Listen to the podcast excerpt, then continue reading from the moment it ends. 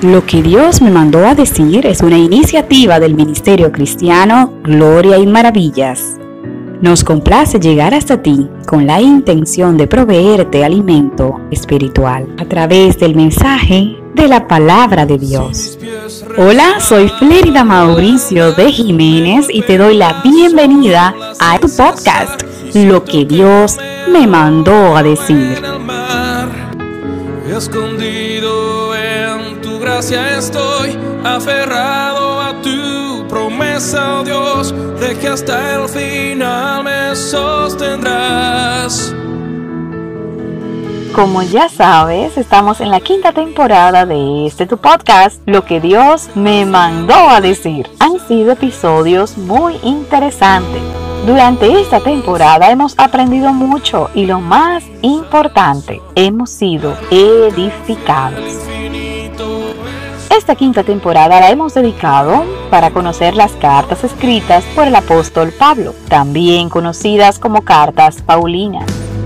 Hasta aquí estuvimos estudiando las cartas a los romanos, los corintios, los gálatas, efesios, filipenses, colosenses y tesalonicenses, así como detalles importantes de la vida de su autor.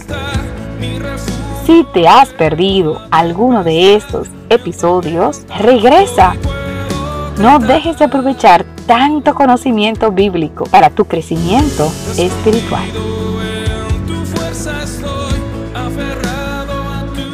Hoy damos inicio al estudio de la carta a Timoteo. Timoteo fue un joven discípulo de Pablo que le acompañó varias veces en sus viajes misioneros. Por su fidelidad a Dios y su devoción al ministerio, Timoteo quedó a cargo del pastorado en la iglesia de Éfeso. Pablo le dirigió dos cartas a Timoteo, la primera de ellas haciéndole recomendaciones prácticas para llevar a cabo su ministerio e instruyéndole sobre cómo cuidar la iglesia del Señor.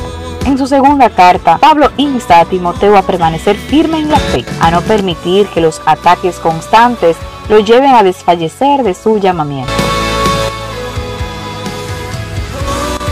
Como ya es costumbre, tomaremos una de las meditaciones del libro de reflexiones cristianas Fuerte Soy, basada en 1 Timoteo capítulo 2, verso 5.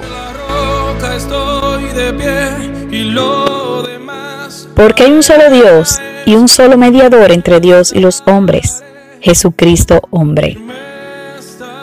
En el capítulo 2 de la primera carta a Timoteo, Pablo aborda el tema de la oración nos instruye en cuanto a cómo orar, que debemos rogar y dar gracias por nuestro prójimo, incluidas nuestras autoridades. El apóstol nos hace ver que si los creyentes oramos por los que están en una posición de poder, podremos vivir mejor, más quieta y reposadamente. Además de los consejos que recibimos de Pablo sobre la oración, nos llega esta poderosa afirmación.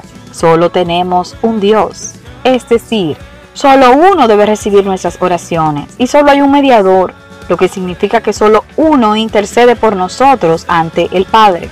Si queremos que nuestras oraciones lleguen sin estorbo y sean recibidas ante el trono con agrado, debemos orar a la manera que Dios desea que lo hagamos. Primero, orar al único Dios. Y segundo, orar por medio de Cristo que es nuestro único mediador. No tiene sentido y es ofensivo para el Señor presentar oraciones a cualquier otro ser espiritual, angelical, fallecido o demás. Esto es idolatría. Al orar, debemos hacerlo por medio de Cristo, añadiendo a esto corazones sinceros que busquen agradar al Señor. Esta es la combinación adecuada para que nuestras oraciones sean presentadas con olor fragante, escuchadas y respondidas en su voluntad.